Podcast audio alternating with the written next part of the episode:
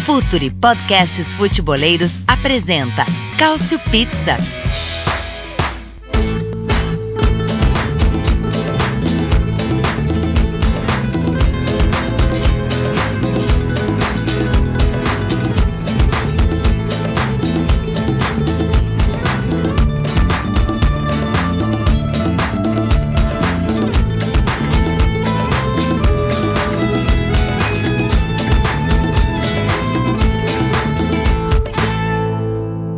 Olá, amigos ouvintes do Future FC. Aqui é Breitner Moreira.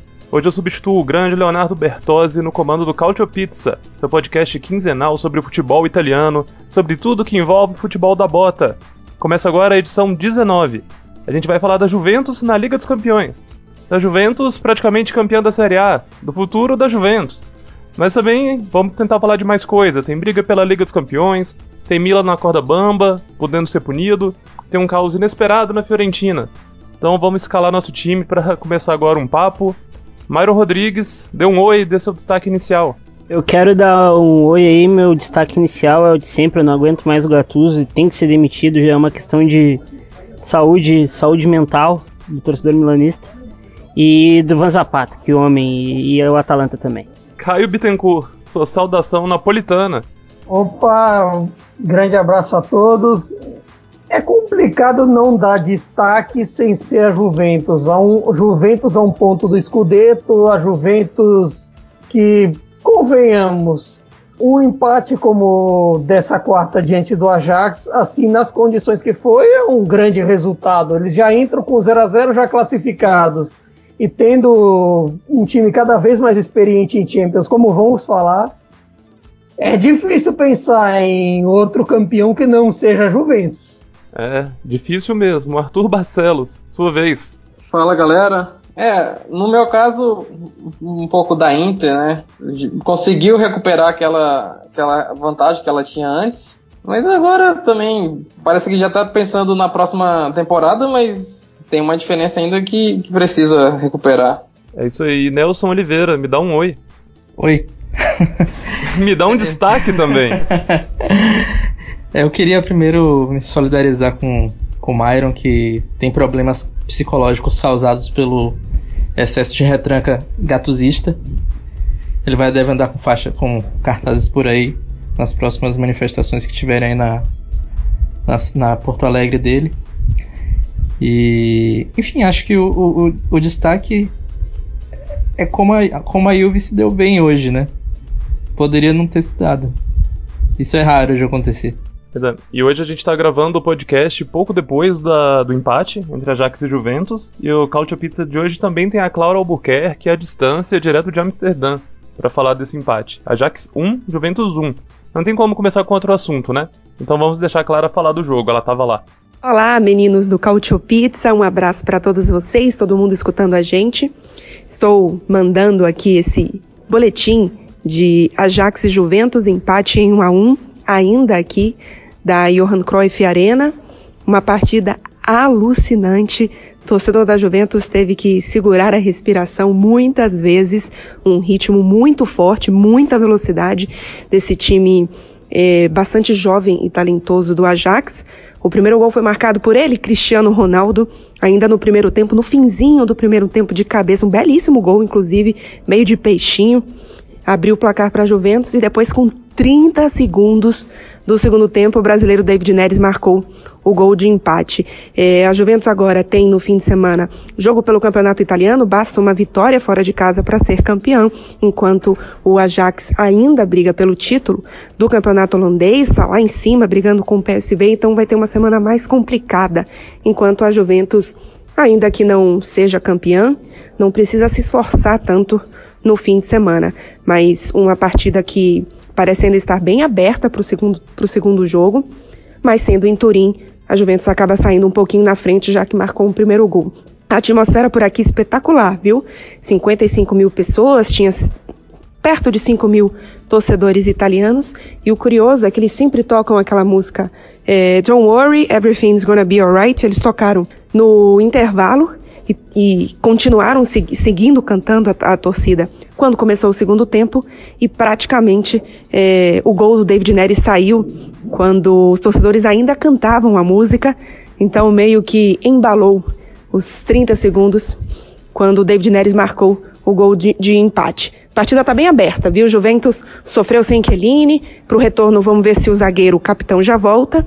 É, mas ao menos recuperou Cristiano Ronaldo. Douglas Costa também entrou e fez boa partida. Mas jogo aberto. Sigam aí com a discussão. Um beijo para todo mundo. É isso aí, Clara. A Juventus não é eliminada depois de empatar fora de casa desde 99, quando caiu para o United numa semifinal. Alguém de vocês acredita que a Juventus ainda vai ser eliminada depois de segurar o Ajax? Ah, acho que a Juventus vai passar, né? Myron acredita que passa. Não tem como esperar que o Ajax faça algo parecido com o que fez no Bernabeu. Ok, o time é bem capaz, tem grandes jogadores em tudo quanto é posição, salvo um ou outro, mas ainda assim eles, o Ajax vai para Turim desfalcado. Talhafico não joga por causa do terceiro cartão amarelo. Então, é muito complicado um, um Ajax que chega desfalcado, ainda, apesar de tudo, é meio inexperiente em Champions comparado a toda a experiência do, do elenco da Juventus. Mas, Caio, a, o Real Madrid também era experiente e não adiantou, né? Você acha que a Juventus é muito superior ao Real Madrid hoje? Então, é que nesse, no caso do Real Madrid, é, ele, talvez eles tenham depositado demais a esperança em alguém que não era tão experiente. Naquele momento, o grande jogador deles saiu no, no meio do primeiro tempo, que era o Vinícius Júnior. Então, isso obviamente não vai acontecer na Juventus, porque a, a Juventus, não apenas pelo fator Cristiano Ronaldo, que sozinho já é uma questão, como pelo resto do time também. Apesar que temos coisas a discutir sobre essa partida. Nelson, qual foi o melhor jogador da Juventus hoje em campo? Tem como evitar falar o Cristiano Ronaldo? Olha, é, é, eu acho que foi o Chesney, para falar a verdade.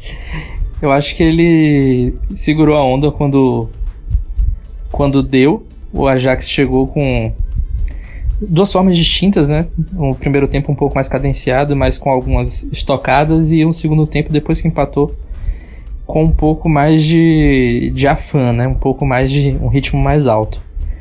É, sinceramente, eu não gostei da atuação da Juve hoje. Achei que ficou devendo bastante. O meio campo foi praticamente engolido, né? O De Jong fez uma partidaça. E o Van de Beek também foi, foi muito bem. É, mas o Ronaldo decide, né? E aquele gol foi foi achado, né? Foi um, foi um, um lance em que o Ajax saiu jogando errado. A Juve conseguiu roubar a bola e o cara criou o, o gol, né? Ele achou o espaço, quer dizer, o espaço estava lá, mas ele fez o espaço é, significar algo, né? Ele, ele se apropriou daquele espaço e, e meteu, meteu nas redes. É, eu acho que é, o Ajax tem um, o ponto a favor que ele teria que é o fato de que é, há muito tempo não chegava nessa fase da, da, da, Champions League, acaba sendo meio que é que que ofuscado pela questão na, da situação dele na Liga Nacional, né? Eles estão disputando ponto a ponto com o PSV, então é, não tem como priori não tem como não priorizar, eu acho, o campeonato. É, o, eles podem chegar lá com um efeito surpresa, tipo é, de franco atiradores, mas mesmo assim não acho que não podem forçar tanto.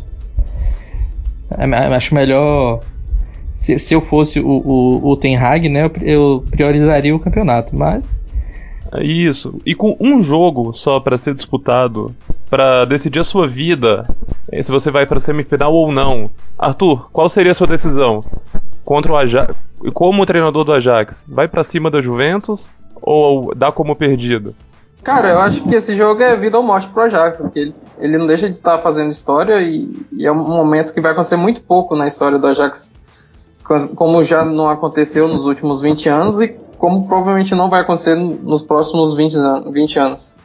Então acho que o Ajax, o Ajax ele tem que valorizar essa, esse jogo tanto que ele deixou um pouco a desejar nas finalizações. Hoje, eu, eu tava até um pouco pessimista em relação à Juventus sem o Chiellini, Mas até como o Maldini falou e o, o More destacou no nosso grupo, achei muito inteligente que ele falou sobre o Rugani, mas mesmo assim eu, eu esperava ainda mais a presença do Ajax contra a Juventus no ataque. O Chesney fez algumas defesas, mas não foram grandes defesas, é uma defesas normais que ele faria em qualquer outro jogo. É, mas é, é, isso mesmo, pro Ajax é vida ou morte, assim como pra Juventus é, né? Porque você contrata o Ronaldo e tem toda aquela pressão já de toda essa época de domínio deles no italiano e, e, e ainda não veio o título da Champions, né? O que o Murilo Morei escreveu, que é interessante mesmo, é que em um jogo no qual o posicionamento é mais importante do que a marcação, porque o Ajax não tem um atacante típico, não faz tanto sentido chorar tanto pela falta do Chiellini, porque o Rugani jogou no lugar dele. Então é uma análise interessante, porque o Rugani jogou até melhor que o Bonucci. Mas o Marcos mandou uma pergunta de Brasília, uma pergunta bem boa. Por que diabos o Alegre não tirou o Mandzukic antes? Por que não, Caio? Talvez até porque o Mandzukic é um cara mais tarimbado para esse tipo de jogo. Se você for ver assim, aquilo que a gente fala de experiência tudo mais, o Mandzukic tem isso. E o Mandzukic tem aquela. É meio aquela coisa que a gente sempre diz aqui. O Mandzukic faz trocentas posições em campo. Se ele tiver que jogar no gol, ele vai e joga bem. Só que hoje ele não jogou bem. Então, ainda assim, eu acho até que não, ele não demorou para substituir. Eu acho que, assim, ele até substituiu de cara com 55 minutos de jogo, assim, ele nem esperou assim, ah, aquela aquele minuto básico de substituição 75 para substituir. Já foi até rápido e embora não tenha surtido tanto efeito na prática como vimos. Já o Bernadeschi foi muito elogiado por muita gente, Nelson. Eu acho que ele também foi bem no jogo. Foi um, foi um das na, na ausência do meio-campo da Juve, né? Acho que foi uma das, das, das válvulas de escape, né? Acho que ele foi bem, apesar de. Acho que o lance que ele saiu na cara do gol, né? E, e o De Jong acabou travando ele. Se ele tivesse finalizado com a perna direita ou, ou então tentado cruzar para o Ronaldo na área, é, poderia ter saído um. Seja, a Juve poderia ter, ter, ter, feito 1x0 logo ali, né? Eu acho que que faltou um pouco de, de confiança para ele tentar chutar com a perna direita. Né? Ele é canhoto, não, não, não, quis, não quis arriscar. É, mas é isso, eu, eu, continuo batendo nessa tecla do, da questão do meio-campo. Se a Juve jogar dessa forma, aí você até destacou no Twitter, né, Brett, né, do, em relação ao Pjanic. Pjanic fez uma péssima partida hoje. É, fez até uma falta bem bizarra, assim, apelando, né? Fica, acaba ficando pendurado por uma bobagem. E se a Juve jogar com meio campo assim e o Ajax for para cima, até meio que surpreendendo a Juve em Turim, não vai ser um jogo fácil para a Juve não. Eu também acho que vai ser complicado, ainda mais com o Pjanic sempre tendo dificuldade, vamos dizer assim, jogar grandes jogos de mata-mata. É difícil que ele consiga convencer em jogos mais difíceis. Tem uma explicação para isso, Arthur, na sua opinião? Uh, eu, hoje, excepcionalmente, eu vejo mais a explicação tática, assim, porque o Ajax ele ocupou muito aquele espaço onde o Pjanic ele tem a deficiência de defender posicionalmente, vamos dizer assim. Até por causa da posição mais aberta do Matuidi, porque o Ronaldo não volta, então o Matuidi precisa fechar ali com o Alexandre. E ninguém cobre ali aquele espaço. E é justamente onde o Ajax tem é, Zayt, tem Tadic, tem mais o De Jong que encosta ali, tem o Van de Beek que ataca por trás. Então, o Pjanic, isso é muito pesado para só ele ali ocupar aquele espaço, sem a cobertura, por exemplo, do Kelini poderia estar jogando. Não poderia estar jogando, claro, estava lesionado, mas e fez falta. Assim, mas a gente vê também o, o Pjanic em alguns jogos grandes, na, até na, na Série A, ele tem alguns problemas de comportamento. Ele fica nervoso, parece, ele comete algumas faltas em excesso, às vezes até violentas. É, eu acho que é mais nessa questão. Tem a questão tática, que talvez ele sendo superado ele fique nervoso. Não sei se é exatamente isso que acontece com ele. Mas é uma análise boa mesmo, porque muitas vezes a gente acaba analisando muito individualmente E é bom ter essa análise mais holística, como o pessoal do Future gosta de dizer, né? É, vamos então agora chegar à nossa bolsa de apostas. O jogo de volta já é no dia 16, na próxima terça. E eu vou passar para cada um e vocês só me dizem quem passa, Juventus ou Ajax. Nelson. Juve. Caio. Precisa dizer outro Juve. Arthur. Juve também. Myron. Pô, mano, em casa Juve sem tomar nenhum sustinho, inclusive. Eu também acho que passa a Juve e isso diz muito. Somos cinco, todos, não tem dúvidas que a Juventus vai passar. Então a gente pode abrir outra discussão, que é essa década de 2010. A gente está vendo a melhor Juventus da história da Juventus. Já são oito títulos italianos consecutivos. A chance séria de brigar por uma Liga dos Campeões, que é um troféu que a Juventus não tem em profusão. E muita gente já começa a comparar a Juventus com aquelas duas grandes Juventus. A primeira dos anos 80, né, que ganhou ganhou a Copa dos Campeões, ganhou, foi tetracampeã italiana, aquela Juventus comandada pelo Trapattoni, como Platini em campo, e, o, e a Juventus dos anos 90, que tinha ali a Juventus do Lipe, que também ganhou a Liga dos Campeões, com o Del Piero, Zidane e o Antônio Conte, que muita gente ainda tem saudades.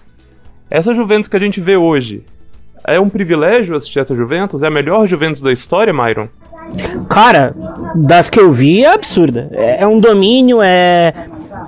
É um, giga, é um gigantismo porque contrata bons jogadores, é, o time é cada vez melhor, é cada vez mais completo o elenco e joga de inúmeras formas e com inúmeros treinadores e até com o, com o Alegre muda muito. Eu acho o Alegre um dos treinadores mais competentes dessa década, inclusive. Eu acho que é, eu acho que é o maior time italiano dos últimos 15 anos, eu acho. O Nelson ele gostava muito de falar do Alegre desde que o Alegre começou a surgir na Série A, ali no Cagliari. Sempre teve muitos elogios da sua parte, né, Nelson? Mantém todos?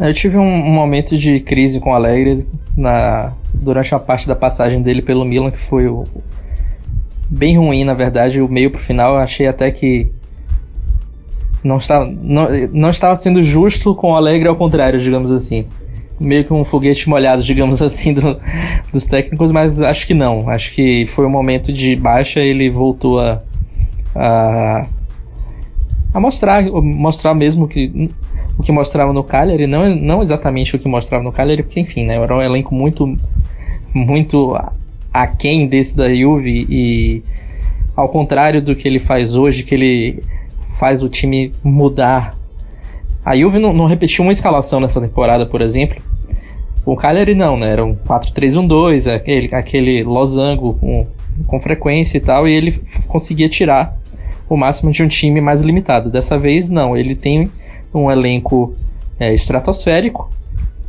e consegue mudar conforme a, a música está tocando, né? Conforme o adversário, conforme a necessidade. E é, provavelmente sim, é o, é o, time italiano mais forte que desde o, desde o Milan do início dos anos 90, né, com Sacchi e, e, e Capello. Não tem como dizer o contrário, até pelo número de conquistas e tal. E é engraçado porque a gente não tem como comparar um pouco. É, você falou aí da, da Juve dos anos 80 e a Juve dos anos 90 tem uma terceira Yuvi, que foi a Yuvi mais dominante de todas. A gente até vai trazer um texto sobre ela até o fim dessa semana no, na, lá na, na Cautiopédia, que é a Juve dos anos 30, né? Foi a primeira pentacampeã italiana. E no início, da, do, no início do, do futebol profissional da Itália. Né? E na verdade essa Juve lembra muito mais em termos de domínio, em termos até de de mudanças e, e, e não dá para falar de estilo porque a gente não tem vídeos da época, não tem nada para ver ao certo. Então tudo que a gente pode comparar em termos de do que a gente lê, de história. Mas é a Juve mais aquela Juve não tinha uma competição continental, não existia na época para mostrar. Mas era um dos times mais fortes do, do, do, mundo na época. E essa Juve de hoje, não só de hoje, né, dos últimos anos, também é um dos times mais fortes do mundo. Então, enfim, com certeza entra, entra pra história do clube. Daqui a pouco a gente vai estar tá falando aqui do, do octacampeonato da Juve. Que eu duvido, na verdade, que um outro time vá, vá conseguir um octacampeonato seguido na Itália. E, enfim, tem que, de fato, é, louvar esse time mesmo pelo que ele consegue produzir e entregar. É, é, muito difícil nas principais ligas europeias, né? Uma dominação tão grande. A Juventus vai pro oitavo título agora. Tirando a Juventus, o maior número de títulos consecutivos é do Lyon, que foram seis. Então a Juventus já está fazendo o campeonato italiano algumas vezes parecer um campeonato do leste europeu. Onde você vai na Bielorrússia, por exemplo, que o Bate Borisov já foi pro. ganhou agora o 13 terceiro título consecutivo. O domínio da Juventus é tão grande que parece que ela não tem rival, apesar de estar todo mundo investindo milhões e milhões de euros. E, Arthur, eu acho que não é exagero falar que na Itália, se você for fazer uma análise tática, ninguém tem tantas alternativas quanto a Juventus. Você pode assistir todos os jogos da Juventus e surpreender em todos eles. Você pode discordar do Alegre, tem algumas decisões meio equivocadas às vezes, mas ele sempre está propondo coisas novas. Ao contrário do que a gente tem visto, a gente tem visto isso menos no Napoli, o Milan tem pouquíssimas alternativas, a Roma também sofre, é, Spalletti também tem tido dificuldades na Inter, mas se a gente for pegar o cenário global europeu, a Juventus também pode ser considerado o time com mais alternativas na Europa hoje? Eu acredito que sim, até uma coisa que o Myron falou, dessa questão de vários estilos que a Juventus teve nesse tempo todo, é muito interessante, é, é, é um time camaleão, desde o Ponte, que começou com aquela fase 4-3-3, 4-2-4, mudou para 3-5-2, encontrou né, a sua formação favorita. E com Alegre foi vários esquemas, vários estilos de jogo utilizados. E eu acho que isso é, é, é muito importante para manter o time na, na liderança, no, no topo, porque você está sempre preparado, tá sempre tem, tem alguma novidade para apresentar que o adversário não conhece, não, não estudou ainda.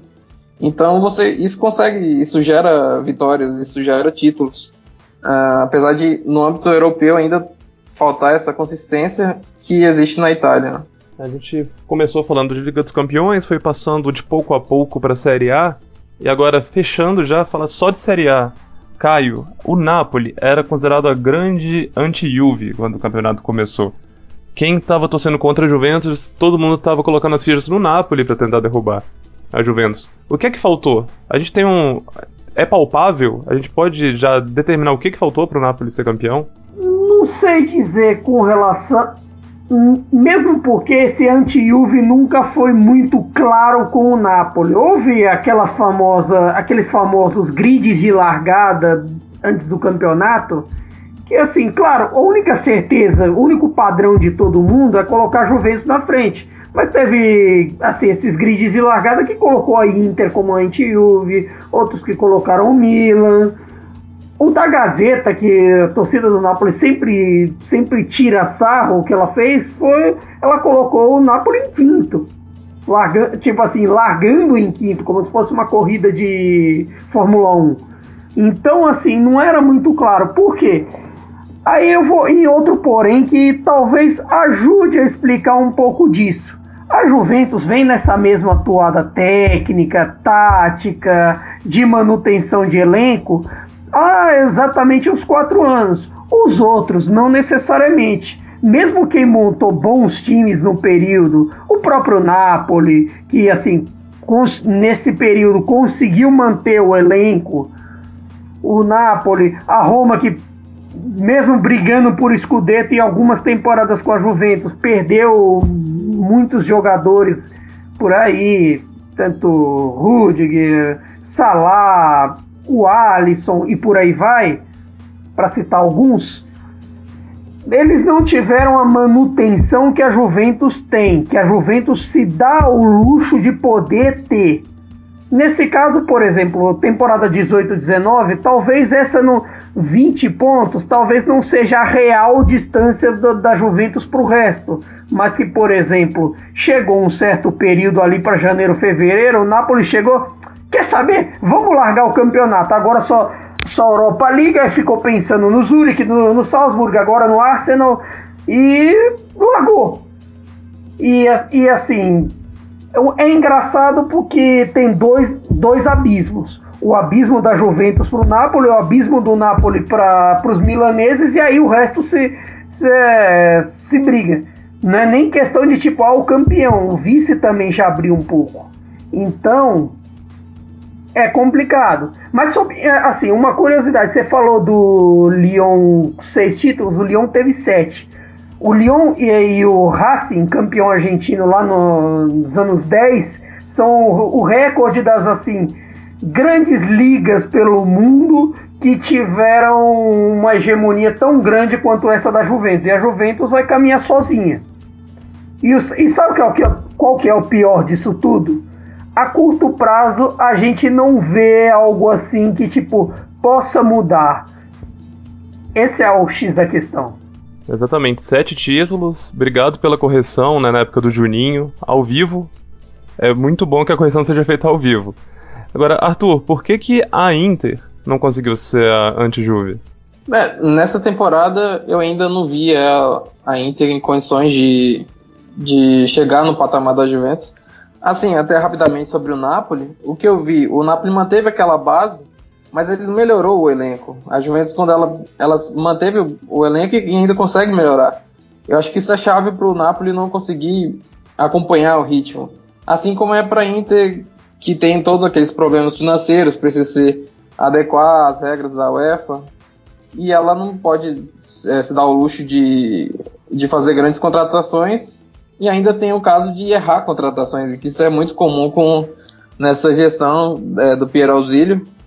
Nem todas as contratações eram certas, inclusive nessa temporada, porque com o Keita Baldé não, não, não virou tudo o que se esperava, muito menos o Nainggolan, que não, não virou tudo o que se esperava, apesar de nessa semana ter engraçado os jornais destacando elogiando né, o, o Nainggolan, falando que ele voltou à forma, que ele vai ser o, próximo, o grande jogador da Inter na próxima temporada. Se ficar, né? É, no caso da Inter, né, eu acho que, que acho que Napoli e Inter, que eram o, o, os, os times considerados como anti-Juve, né? Acho que o problema principal do Napoli primeiro foi o início de campeonato, né? Toda a questão relacionada ao Ancelotti, o, o, o Napoli pontuou bem no início, mas teve uma mudança de, de esquema, teve que se readaptar a um novo padrão de jogo no Ancelotti e acho que isso acabou fazendo com que a Juve acabasse disparando um pouco cedo e aí, e aí é, gerou o que o Caio falou, né, de o, o time é, acabar largando o campeonato. No caso da Inter foram problemas com frequência, né? É, não se esperava que o Perisic não fosse fazer um campeonato bom depois de fazer uma, uma excelente Copa do Mundo. É, ele já tinha pedido para sair antes mas também não se esperava que ele ia chegar pedindo para sair de novo no final, da, no final do mercado de, de, de, de, janeiro. Não se imaginava, quer dizer, com a Wanda lá é, é, fácil ter problema o tempo inteiro, né? Mas não se imaginava que o problema do, com o Icardi chegasse a ter essas proporções. Então, são coisas que na Juve não acontecem, né? A Juve já é o time que tem o maior faturamento da Itália, é o time que está sempre lotando estádio, é o time que tem é, já é mais estruturado financeiramente o próprio clube e a, a holding que, que, o, o, que o, o gere é muito mais. É, a Juve tem muito mais dinheiro do que todos os times da Itália, assim, de longe, né? O que a família Agnelli tem de patrimônio não se compara a, a nada. E não é um, um, mero patrimônio e o clube é uma, uma, uma coisa acessória. Não, eles de fato investem. O André Agnelli está sempre lá. Então, não é um, não é um brinquedinho que foi comprado agora. A, a família Agnelli está na Juve há décadas. Então, isso faz. Deixa eu só fazer um. um, um, um é, eu falo muito. é, nem, que time poderia fazer com que o, o Ken, por exemplo. O Ken estreou no dia 1 de dezembro no campeonato. Ele jogou dois minutos contra a Fiorentina. Depois, na, é, no final de janeiro, ele ficou um mês depois sem jogar. Um mês não. Quase dois meses. Ele voltou a jogar no final de janeiro. Jogou um minuto contra o Kiev. Depois, no dia 8 de, de março, ele entrou, fez dois gols contra o Udinese e praticamente não saiu mais do time. Qual outro time da Itália tem um elenco capaz de colocar um jogador que desequilibra é, a esse ponto na 14 rodada, mas efetivamente ele só entrou para jogar de fato na 27. Nenhum outro time da Itália tem essa capacidade. Então, a, acho que a conclusão que a gente chega é que nunca existiu um anti-Juve, né? É, esse exemplo é ótimo porque dá para estar o caso da Roma, né? O Zaniolo estreou logo antes da quinta rodada E em menos de um mês, Zaniolo, que era moeda de troca do Nainggolan, já tinha virado o titular absoluto da Roma. Roma não pôde se dar o luxo de esperar Zaniolo maturar. Ele teve que ir amadurecendo com o passar das rodadas. E ainda comete muitas falhas, e isso vai ter que ser corrigido no campo, porque a Roma, ao contrário da Juventus, ela não se pode dar esse luxo, realmente. É... Myron, a Juventus ainda pode bater o recorde que já é dela, de pontos na Série A. Se ela ganhar todos os sete jogos que faltam, ela bate 105 pontos, mais de 95% de aproveitamento. Você acha que dá para sonhar num recorde desse ou é perda de tempo falar nisso? Ah, eu, eu se eu fosse jogador da Juventus e treinador, eu ia pelo recorde. Mas eu acho que para nós ele vira meio que formalidade e coisa pra gente contar pros netos, né? O octacampeonato da Juventus é um negócio absurdo, assim. É um negócio que a gente não, não vai ver, como vocês estão falando aí. Não, a gente não vai ver mais. Não vai ter como. Mas eu acho que vira, vira mais uma, uma, peça, uma peça histórica. Eu adoraria se acontecesse. Uh, pra Juventus poder se gabar um pouco mais de ser a maior dentro de casa. Que na rua a gente sabe quem é. Mas seria. seria eu acho que seria legal pra selar isso. Mas a Juve precisa agora dar o salto pra Europa, né? A gente sabe que é difícil, mas precisa. E dá para brigar dentro de casa com a Juventus sem dinheiro? Não, a gente viu que comprovado. E, e a gente sabe que tá cada vez, tá cada vez uh, pior. E a questão agora não é mais só dinheiro, porque Inter de Milão tem, tem investimento forte, o Milan te, tá tendo algum tipo de investimento, mas mesmo assim não consegue planificar, sabe? O, o, método Juventus de fazer futebol na Itália eu acho quase imbatível, assim, é muito bem feito. É, agora falando sobre Liga dos Campeões, porque não tem como não não planificar o futuro sem estar na Liga dos Campeões, né? Então tem seis times disputando só duas vagas, considerando que o Juventus e o Napoli já estão garantidos, obviamente. A classificação você tem ela completa na Cautiopedia. A gente tem a Inter com 57 pontos, Milan e Atalanta tem 52, a Roma tem 51, a Lazio e Torino tem 49. Dois desses times vão para a Liga dos Campeões, os outros já começam com terra arrasada no ano que vem, sem estar com a Liga dos Campeões, tirando o Torino, que é óbvio que a ambição do Torino não era estar na Liga dos Campeões. O Gabriel Queiroz, de Santa Luzia, em Minas, pergunta: As chances do Milan em conseguir o acesso para a Champions League continua alta? E caso se classifique, qual setor deve ser prioridade para a chegada de reforços? Alguém se habilita? Boa pergunta. Esse, esse é o X da questão com relação a, reforços.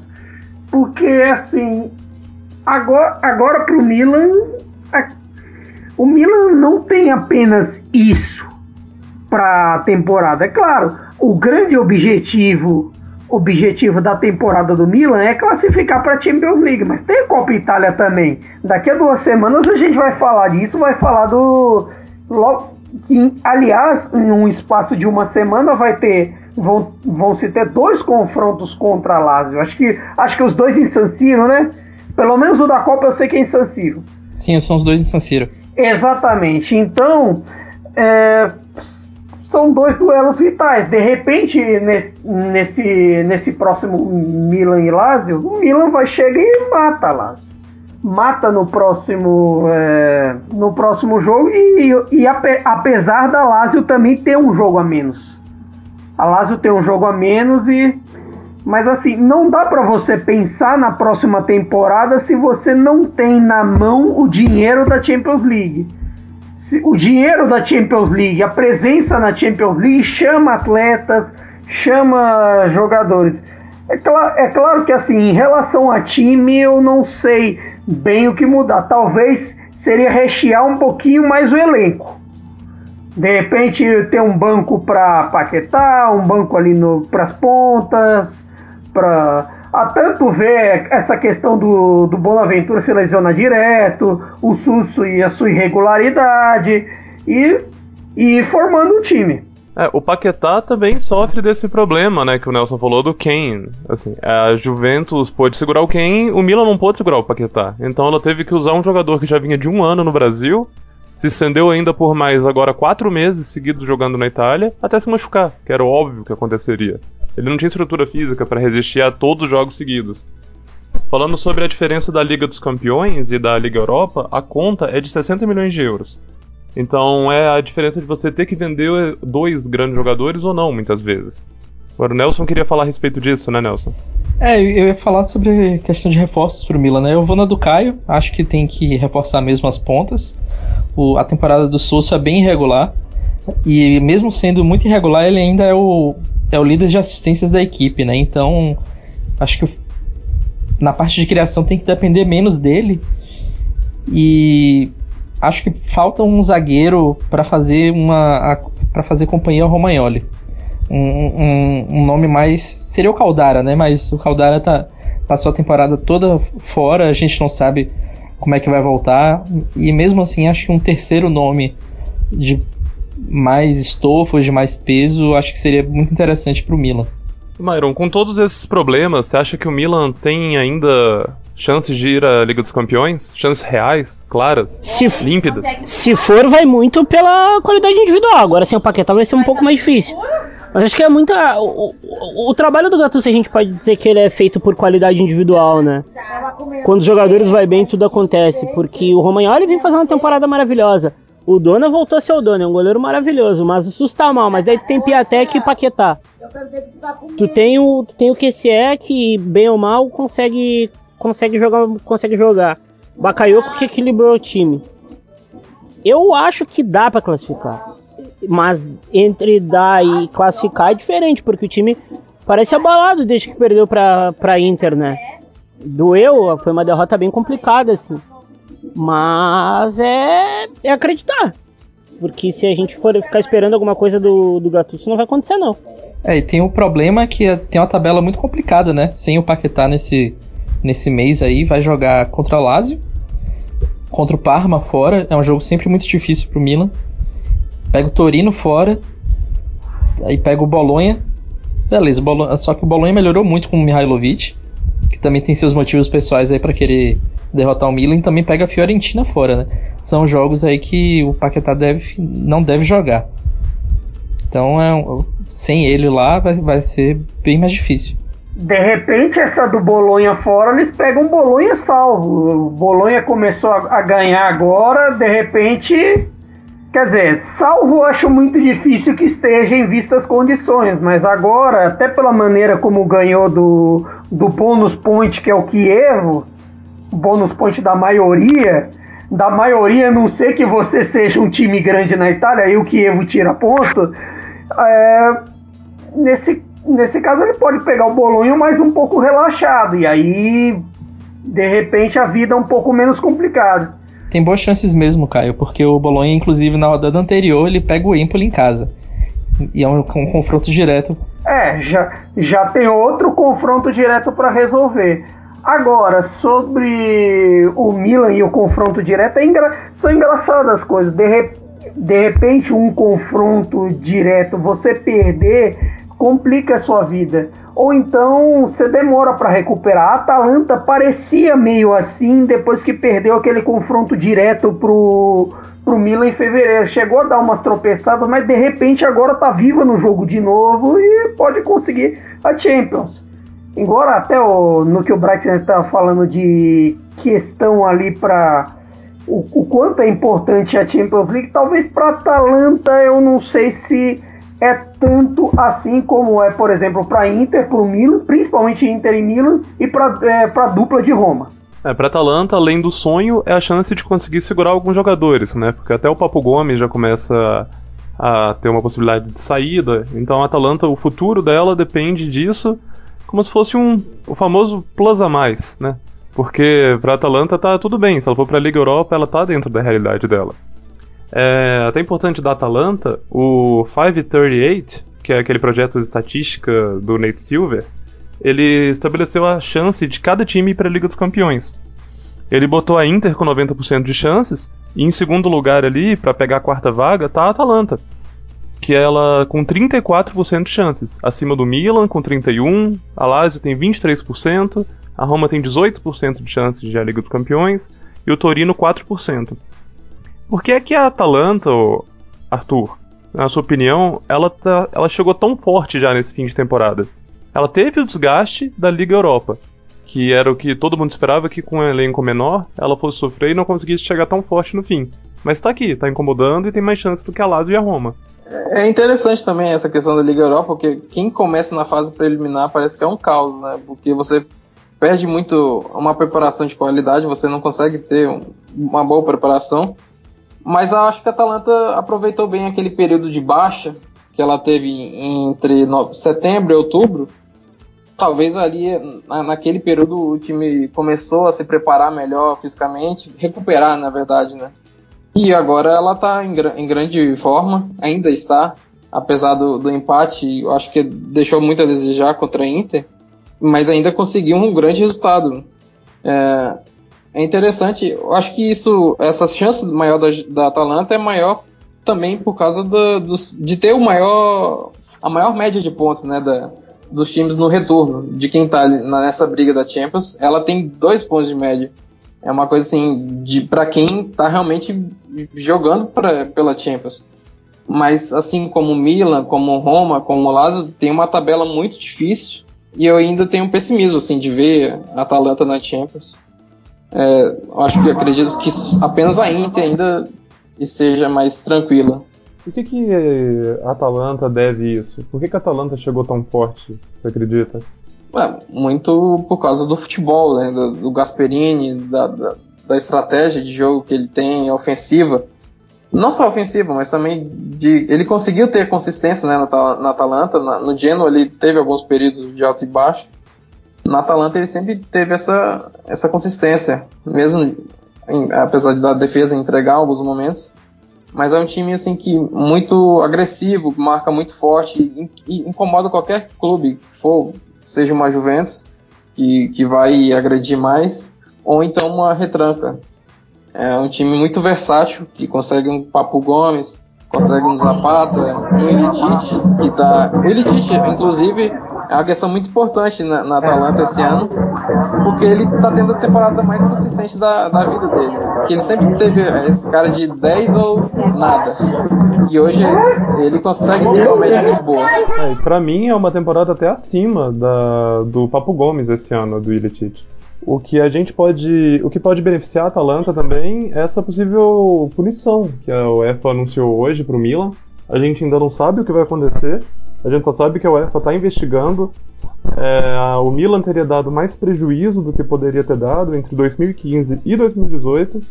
E aí caiu de novo nas garras do fair play financeiro.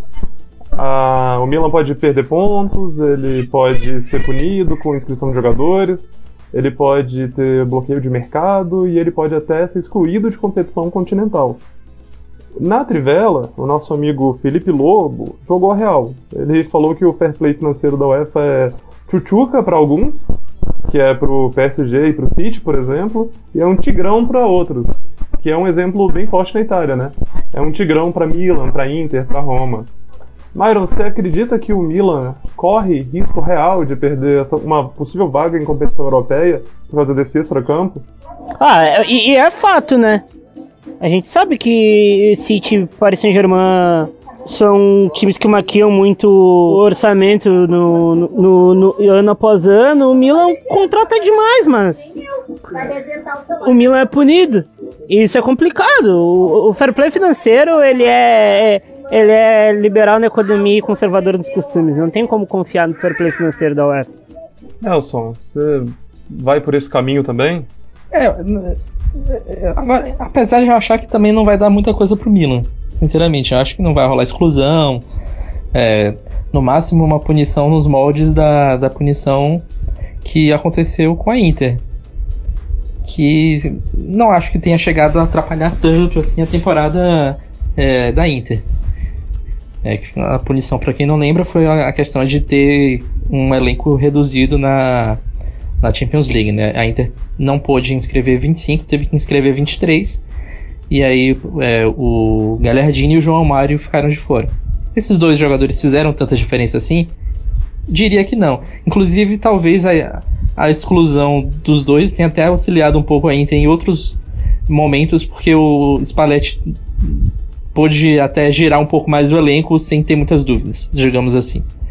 É, e eles não fariam tanta diferença na Champions League, né? Vamos, vamos combinar. Mas para mim a questão mais do Milan é que fica essa, essa nuvem obscura, né? é, até isso ser resolvido, você não sabe o que é que o Milan vai poder, de que forma ele vai poder agir no mercado. E isso aí atrapalha também para para você se planejar, né? O clube se planejar e, pro, e também para atrair jogadores, né? Então fica essa questão aí é, que pode atrapalhar. Então não ir para Champions League é ruim, muito ruim, péssimo. Mas ir com a, ir para Champions League e também ficar com essa com esse cenário aí é, de indecisão também não é não é muito bom pro Milan, né? Não, não, não, não vai adiantar muita coisa aí pra Champions League e ficar sem saber como é que você vai poder agir no mercado. É, quem até dois meses atrás até sonhava um pouco, como se fosse o Torino de hoje, bem sonho, em chegar à Liga dos Campeões era a Fiorentina. Mas de dois meses pra cá ela começou a ratear, tem oito jogos que não ganha, e aí pro Frosinone, no domingo, ela perdeu de 1 a 0 as concess... ah, o presidente André Della Valle começou a ser muito contestado dentro do estádio, levou cobrança para dentro do time, teve post na rede social criticando a Pioli, o técnico pediu demissão, que é algo muito raro né, na Itália. O sindicato dos treinadores italianos recomenda que não se peça demissão para que a classe seja fortalecida.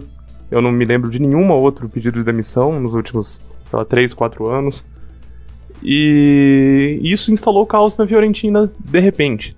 E agora Vincenzo Montella está de volta com um contrato até junho de 2020 para tentar levar um pouco de calma para Florença.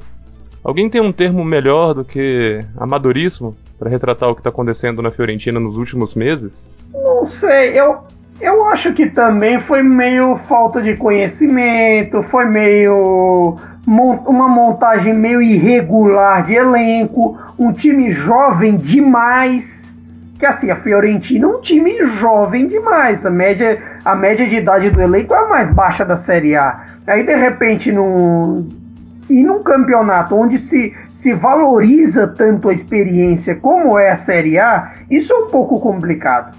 Se apostar só nos jovens é um pouco complica, complicado e talvez não dê tanto. O engraçado é que a Fiorentina, apesar de ter a briga pelas Copas Europeias ido pro Hall via campeonato, ainda tem o jogo, o seu jogo da vida, a semifinal com a Atalanta da Copa Itália, daqui a duas semanas. Então, assim, é o único era o único jeito de salvar a temporada. Agora eles estão jogando um, jogando um bote no mar e vendo o que dá. Salve-se quem puder. Ela fez aquele jogo espetacular com a Atalanta, né, no jogo de ida, um 3 a 3 e agora o Montella tá com. O Montella talvez tenha sido, depois do Prandelli, o grande treinador né, da Fiorentina, em termos de resultados. Ele consegue salvar o barco, você acha, Nelson? Primeiro, eu acho que alguém estava esperando muito mais que a Fiorentina, da, da Fiorentina nessa temporada. Assim, sinceramente, para mim o que acontece é que a gente acabou se empolgando muito com o futebol ofensivo, o, esses jovens que jogam bola da Fiorentina, esse futebol propositivo que estava dando um resultado mais interessante até certo momento da temporada e que depois começou a degringolar. Mas, sinceramente, de um elenco tão jovem, eu não esperava algo tão diferente de bons momentos, um elenco jovem promissor no caso, né? E também momentos de irregularidade. É, para mim isso era aceitável. Eu é, penso que esse time aí é, estaria sendo projetado para o futuro, apesar de que para o futuro embora é, pro torcedor da Fiorentina acho que infelizmente é, não vão ver esses jogadores brilhando lá, vão ser vendidos, né, daqui a algum tempo. E sinceramente acho que falta uma defesa um pouco mais sólida. Acho que o Lafon acabou sendo queimado muito por causa disso, apesar de ele ter tido falhas individuais também. É, mas eu acho que a questão maior é que perdeu esse contato muito grande desse pelotão. Eu não acho que a Fiorentina vai salvar o barco no sentido de que vai passar pela Atalanta, não, não vejo isso é, acontecer. Acho que a Atalanta vai para a final da, da Copa Itália. E não tô botando muita fé no Montella. Acho que os últimos trabalhos dele são bem ruins. Desde que ele saiu da própria Fiorentina, ele não conseguiu acertar nada. Passou, foi mal pela Sampdoria. Beleza, conseguiu classificar o Milan para para a Liga Europa, mas também não fez um trabalho muito bom. também não foi bem no Sevilha, então eu vejo com certas reservas aí. É, pode me surpreender, pode reencontrar o, o seu é, a sua melhor fase no clube em que ele teve a enfim o, o, o seu ápice até agora na carreira mas sinceramente eu acho que a Fiorentina vai ficar por ali na, na décima posição mesmo não acho que tenha é, punch para ultrapassar os outros times que já estão é, se, se eu não me engano a, a Sampdoria tá são seis pontos agora né na frente e o Sassuolo tem três a menos, mas também não vejo o Sassuolo engrenando a ponto de passar. Nem, nem Sassuolo, nem Cagliari. O Parma que vem logo atrás só faz perder. O Genoa também é muito irregular, então acho que vai ficar aí nessa décima posição mesmo. E não passa da Atalanta, na minha opinião. Teria que ganhar da Atalanta em Bergamo, o que é muito complicado. A Fiorentina ela tem uma campanha tão irregular que ela é marcada por tanto empate que a Fiorentina tem o mesmo número de vitórias que a Spal, que tá brigando pelo contra-rebaixamento com oito vitórias só. Por outro lado, ela tem só oito derrotas, que é o mesmo número de derrotas da Inter de Milão. Então, excesso de empate muitas vezes tem técnico que atribui isso realmente à juventude do elenco. Então, talvez seja algo que esteja acontecendo agora em Florença. É, a família Della Valle talvez seja para sair, né, Arthur?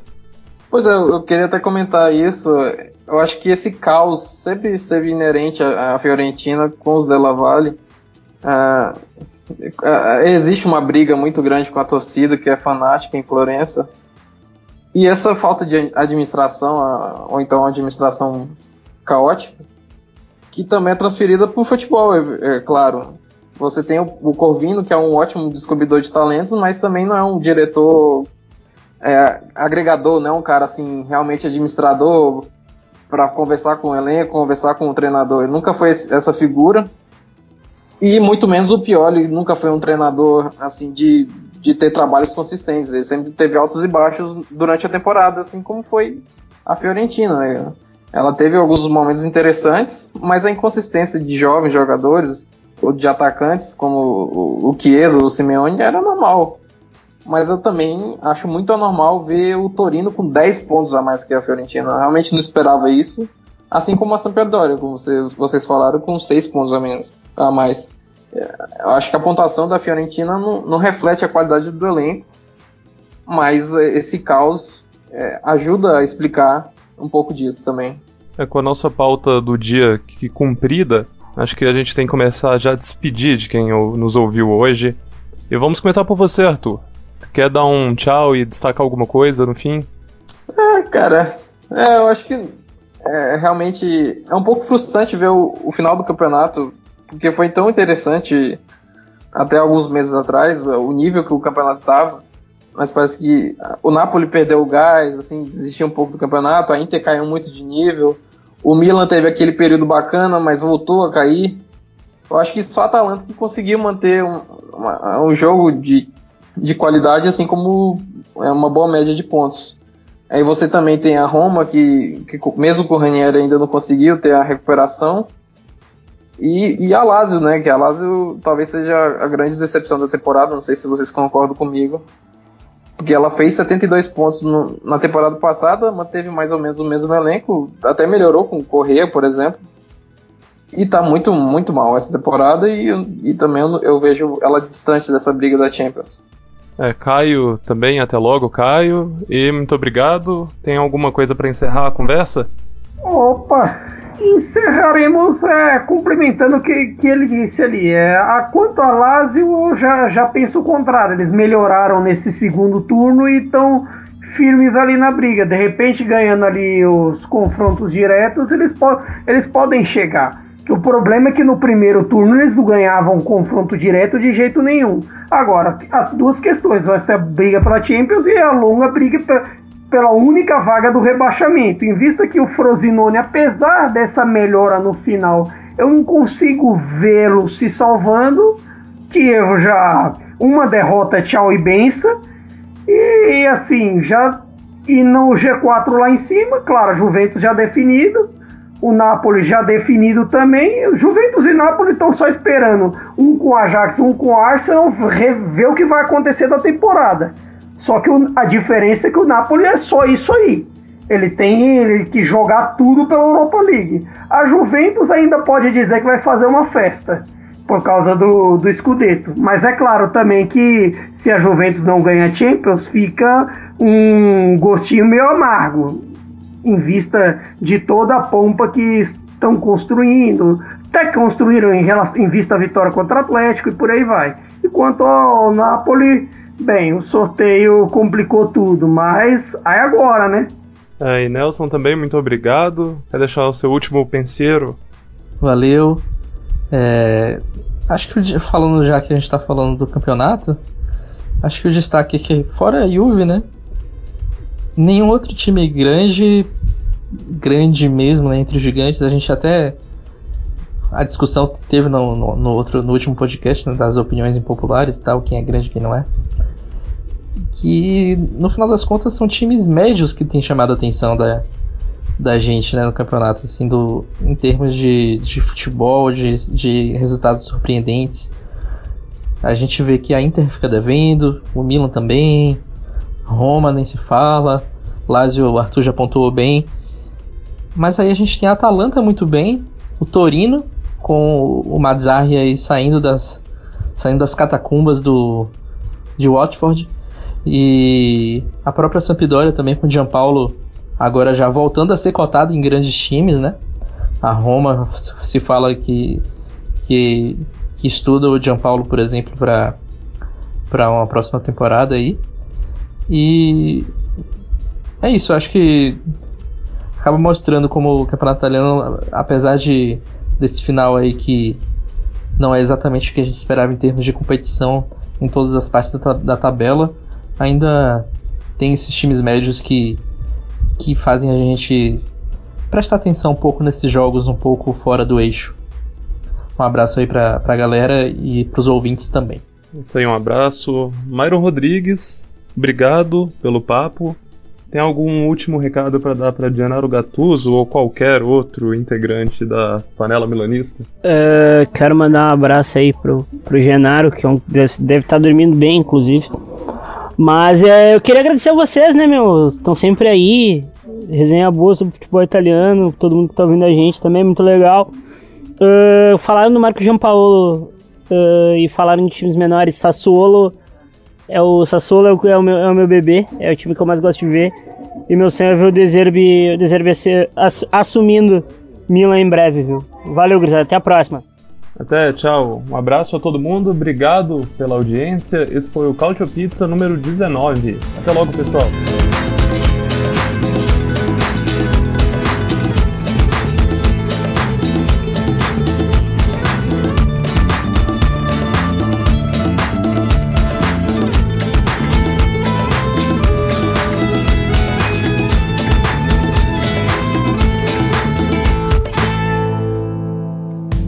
Futuri apresentou Cálcio Pizza.